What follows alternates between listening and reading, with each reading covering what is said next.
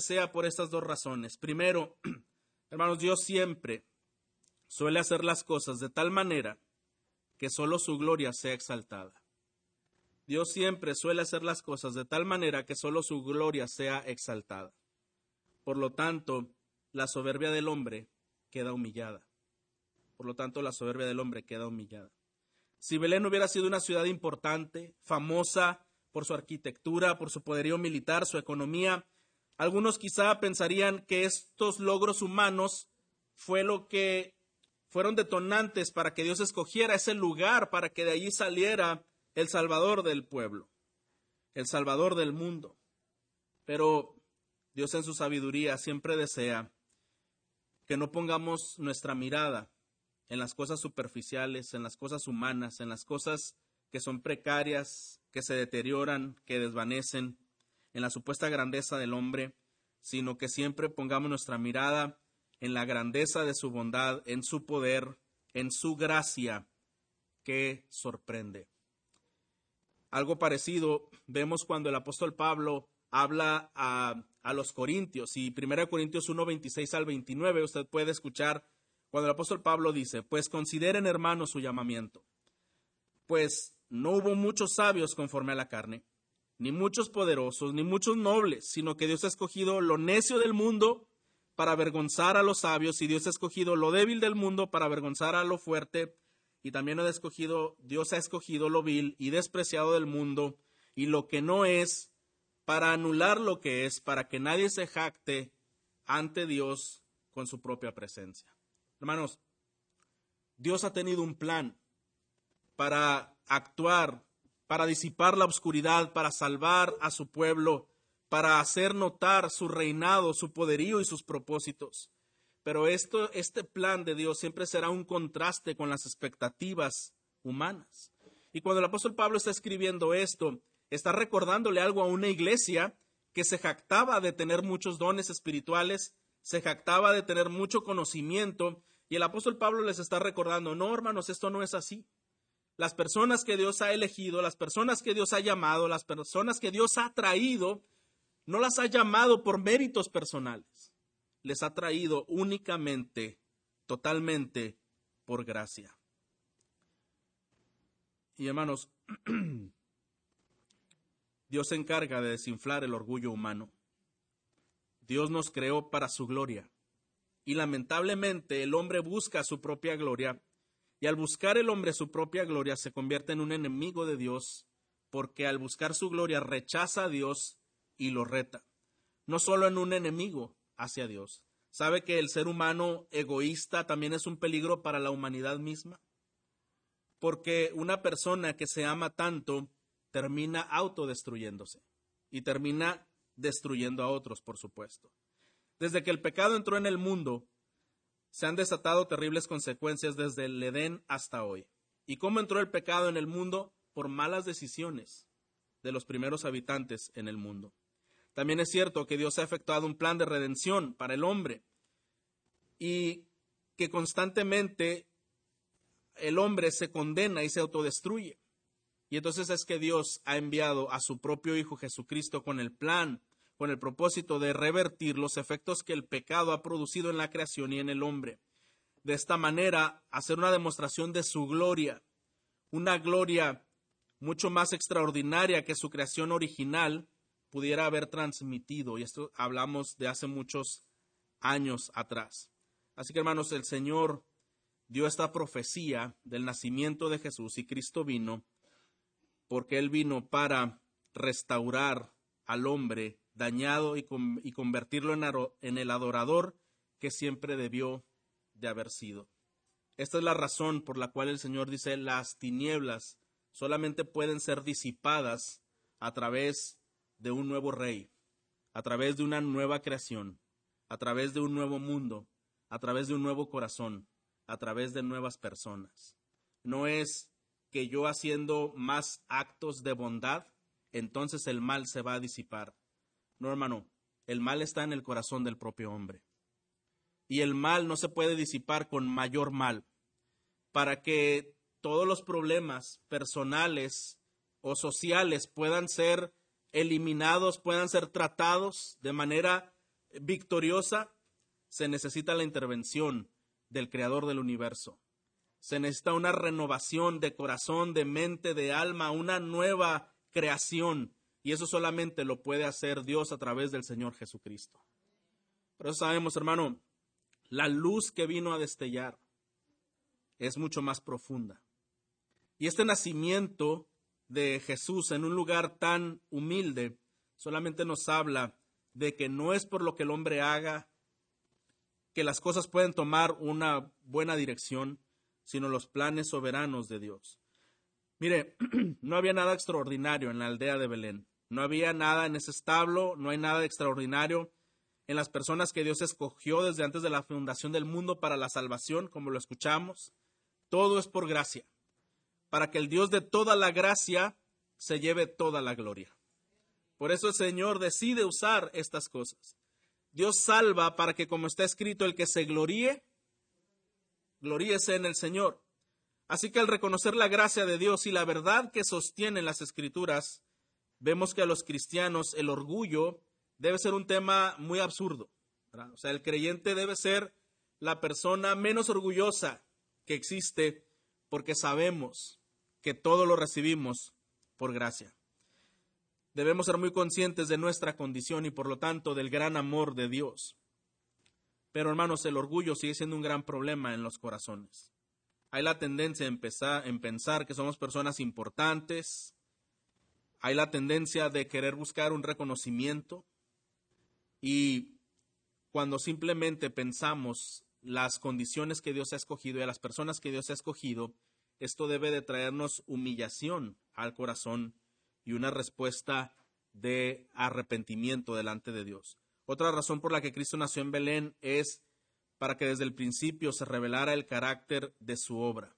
¿Qué nos dice Filipenses 2? No vamos ahí, pero Filipenses 2, 5 al 8, el apóstol Pablo está haciendo una invitación a, la iglesia de, de Filipos y les dice que haya un sentir como el que hubo en Cristo Jesús, ¿verdad? El cual siendo Dios no estimó ser igual a Dios como una cosa que aferrarse, sino que se despoja a sí mismo y toma la forma de hombre, la forma de un siervo, y viene a sufrir y viene a morir, eh, hallando esta forma de hombre, humillándose a sí mismo hasta la muerte y una muerte de cruz. Ahora, Miqueas, hermanos, no solo profetizó el lugar que nacería el Mesías, también profetizó el carácter de su gobierno. Lo que leímos en Isaías 9 dice, pero tú, Belén Éfrata, de ti me saldrá el que será el Señor en Israel. Lo que significa es, este ser, este que nacerá en ti, viene de parte de mí. Aunque tú eres una región pequeña, aunque tú eres una aldea no atractiva para el mundo, debes de saber que el que nacerá en ti vendrá de mí.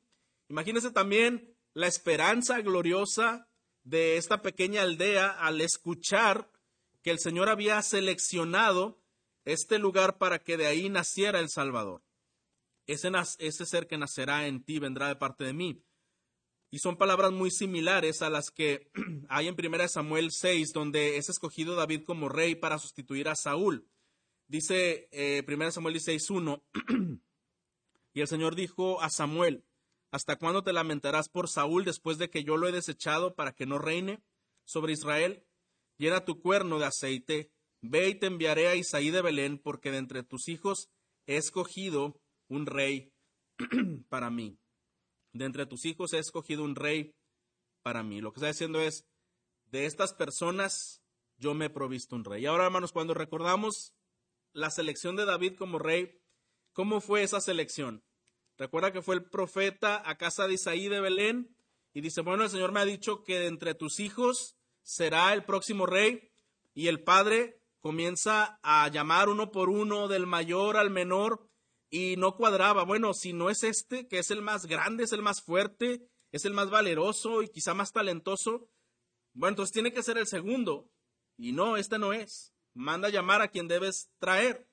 Bueno, este tampoco, y bueno, este tampoco, y bueno, este tampoco. Y le dice el profeta Samuel, ¿tienes algún hijo más? Ah, sí hay uno, pero ese anda ya eh, con los ah, borregos, ¿verdad? Él anda ya este, pastoreando. No creo que te refieras a él manda a traerlo porque no puedo irme de aquí hasta que no cumpla este llamado de Dios.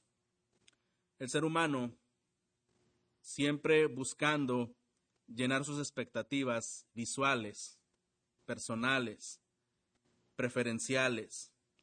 Y Dios siempre tiene su elección de una manera desconcertante, de una manera soberana, pero también, hermanos, de una manera perfecta. De una manera perfecta.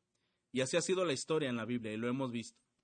Como muchas veces no fue el primogénito a quien el Señor quiso usar, sino al hijo menor.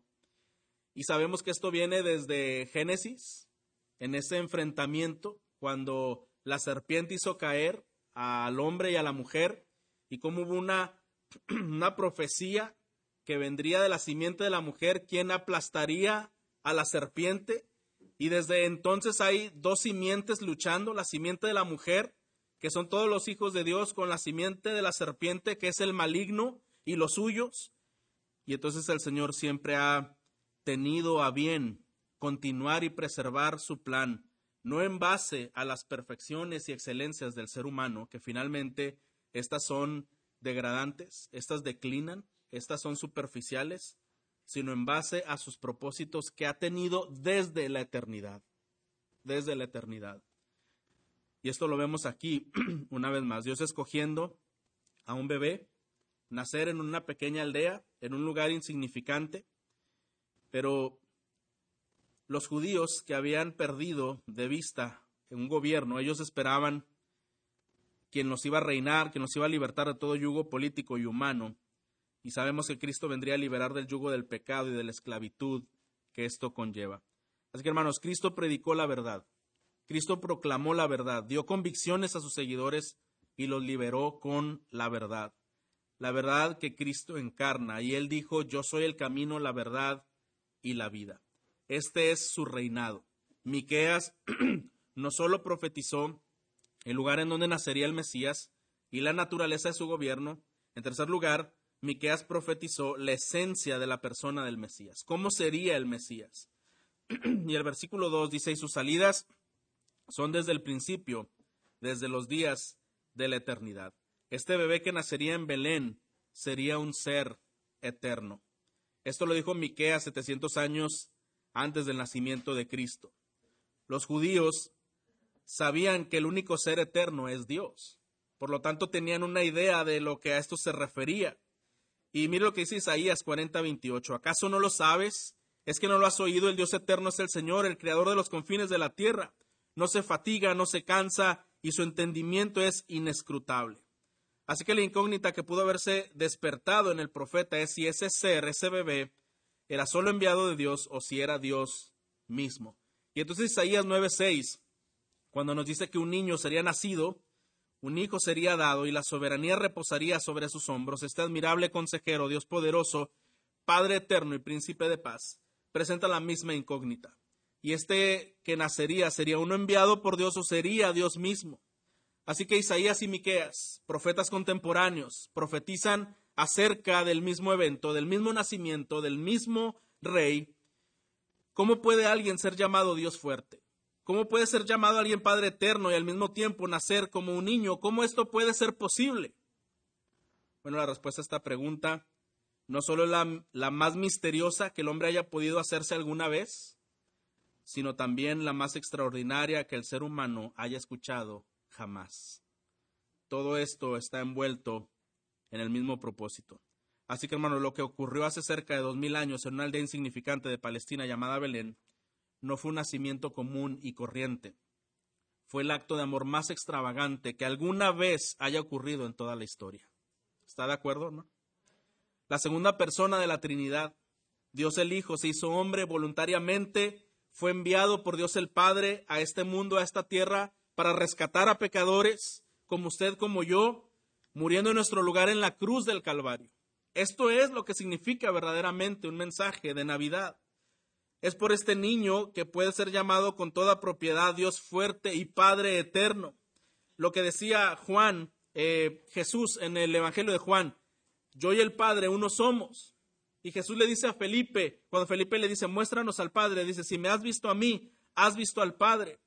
Ese Jesús que nació como un bebé en Belén Este segunda persona de la Trinidad, Dios encarnado, es ese niño que creció, vivió, murió y también resucitó. Así que hermanos, este verbo que fue desde el principio era Dios, este verbo que fue hecho gracia, en el cual se vio lleno de gracia y de verdad. Este hecho extraordinario, hermanos, que el mundo recuerda aparentemente en estos días, tiene un significado más profundo de libertad acerca del pecado y de una nueva naturaleza, una nueva vida para la gloria de Dios. Como dijimos al principio, lamentablemente el hombre vive para su propia gloria. Esta es una especie de traición a los deseos por los que Dios nos ha creado. Si Dios nos ha creado para gloria de sí mismo y nosotros buscamos la gloria, nuestra gloria personal, estamos traicionando al Creador y al Dador de la vida. Y es precisamente por lo que Cristo tuvo que venir al mundo. Vino a buscar y vino a salvar lo que se había perdido.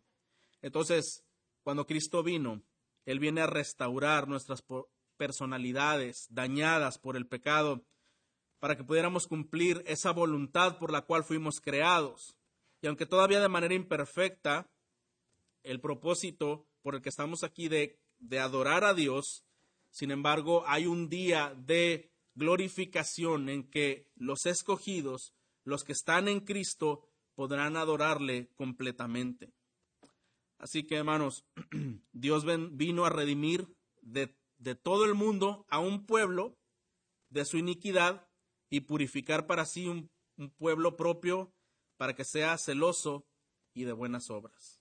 Así que, hermano, la Navidad es celebrada a través de un nuevo nacimiento en el corazón de aquel que reconoce el estado de obscuridad de su interior, reconoce el grado de pecaminosidad y su mente alejada de Dios, cuando un ser humano reconoce cuál es la condición verdadera de su, de su vida y cómo está alejado y enemistado con Dios, y entonces va en arrepentimiento delante de Él, haciendo suyo este gran don o este gran regalo de que Cristo haya venido en sustitución para morir por el pecado de cada persona egocéntrica, pecadora, eh, exenta de Dios.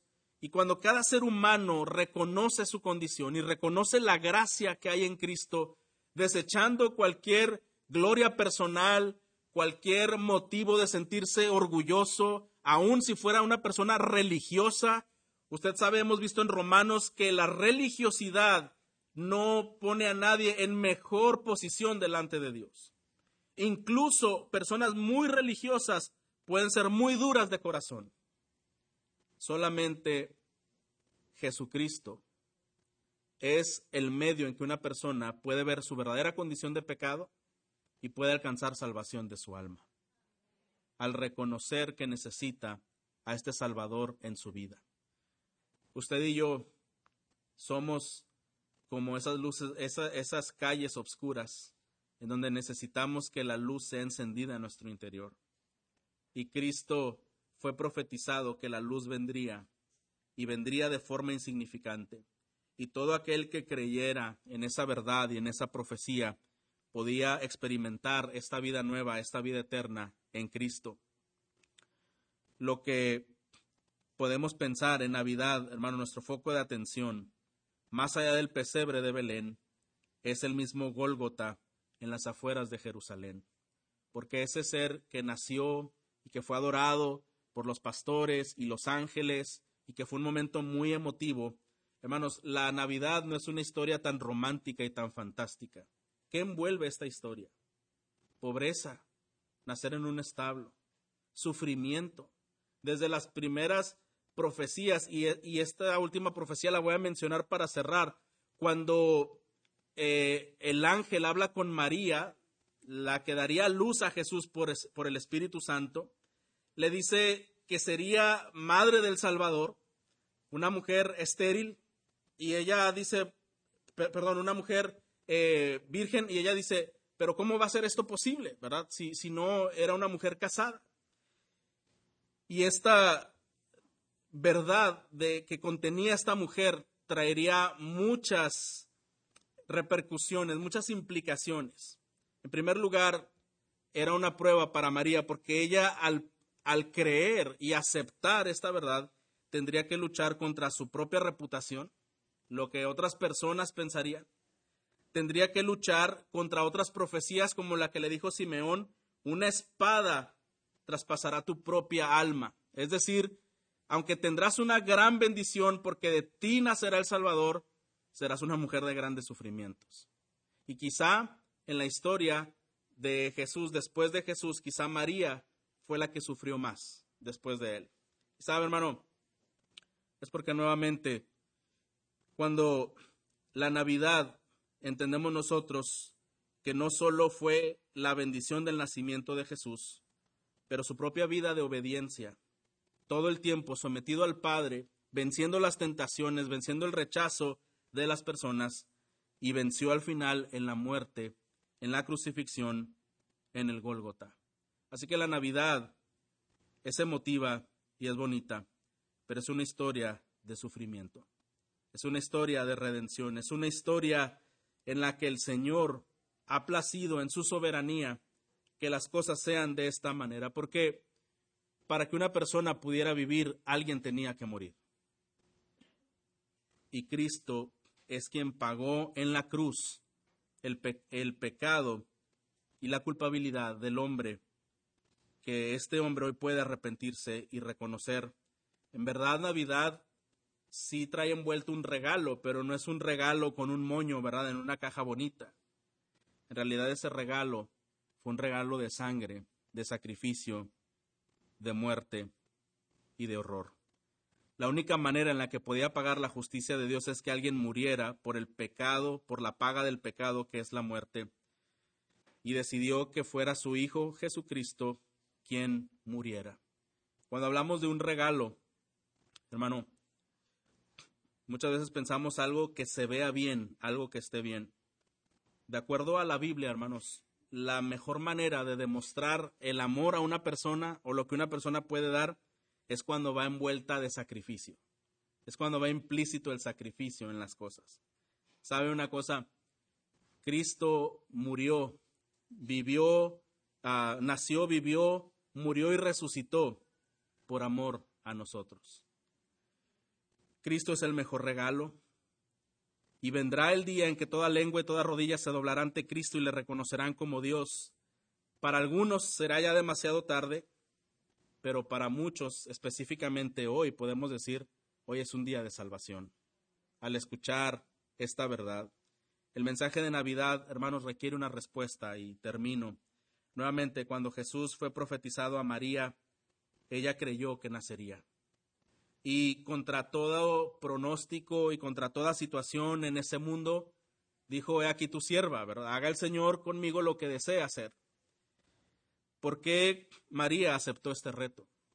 De llevar sobre sí la vergüenza, la calumnia, de llevar sobre sí la aflicción de cada día hasta ver morir y estar presente en la crucifixión de Cristo y estar ahí en la tumba presente después de la resurrección. Porque una persona que se sentía amada por el Salvador también mostró amor hacia él, hacia el Salvador. Y hermano, ¿cuál es la razón que nos mueve para sacrificarnos? ¿Cuál es la razón que nos mueve para estar disponibles como esta mujer dijo, he aquí tu siervo, he aquí tu sierva? Lo mismo que dijeron algunos profetas, he aquí tu siervo, heme aquí, envíame a mí. Es porque una vez que hemos comprendido la verdad de Dios, quiénes somos, quién es, quién es Él, y reconocemos este gran amor, nosotros respondemos en amor. Solamente una persona que ama es la que puede sacrificarse y darlo todo. Solamente Cristo es quien amó sin reserva, a tal punto que dio su vida misma. Y este mensaje, esta profecía, implica una respuesta de parte de nosotros. Hermano, si tú y yo queremos seguir este ejemplo de Cristo, Qué bueno adorar al Señor, qué bueno cantarle al Señor, qué bueno alegrarnos de su nacimiento, qué bueno compartir de el mensaje de salvación a otros. Pero una de las maneras en que una persona responde ante este amor extravagante y abrumador de Cristo por nosotros es cuando tú estás dispuesto incluso a ir con Él a la cruz misma. Lo que decimos, hermanos, es, de la manera en que María rindió su vida y su servicio, aceptando el sufrimiento y todo lo que esto conllevaba, y el dolor y la agonía, es que cada creyente que reconoce a Cristo como el ser más importante en su vida, en su corazón, está dispuesto a padecer por Él, está dispuesto a vivir por Él, está dispuesto a dar su vida y sus mejores momentos, sus mejores fuerzas para Él. Hermano, ¿cómo respondemos nosotros ante esta verdad? ¿Cómo respondemos nosotros ante esta profecía, ante esta verdad, ante este acontecimiento, ante esta salvación que se ha presentado a la vida del ser humano perdido, extraviado en sus delitos y pecados. Si nosotros hemos reconocido a Cristo como Rey, como Señor, como Salvador, entonces Él gobierna en nuestro ser. Él ha dado corazones nuevos, mentes nuevas, y Él ha dictado su nuevo gobierno a su nuevo pueblo. Pero este pueblo no ha concluido. Dios sigue llamando a más personas a ser parte de este pueblo, de esta salvación. Personas que experimenten una Navidad desde lo más profundo de su interior, para que sean una nueva creación y tengan un nuevo rey, y este rey les gobierne, y este rey les guíe, y este rey les salve. ¿Cuánto nosotros deseamos que muchos experimenten una Navidad en su corazón? ¿Por qué no oramos que el Señor siga haciendo su obra en cada uno de nosotros y en cada una de las personas a quienes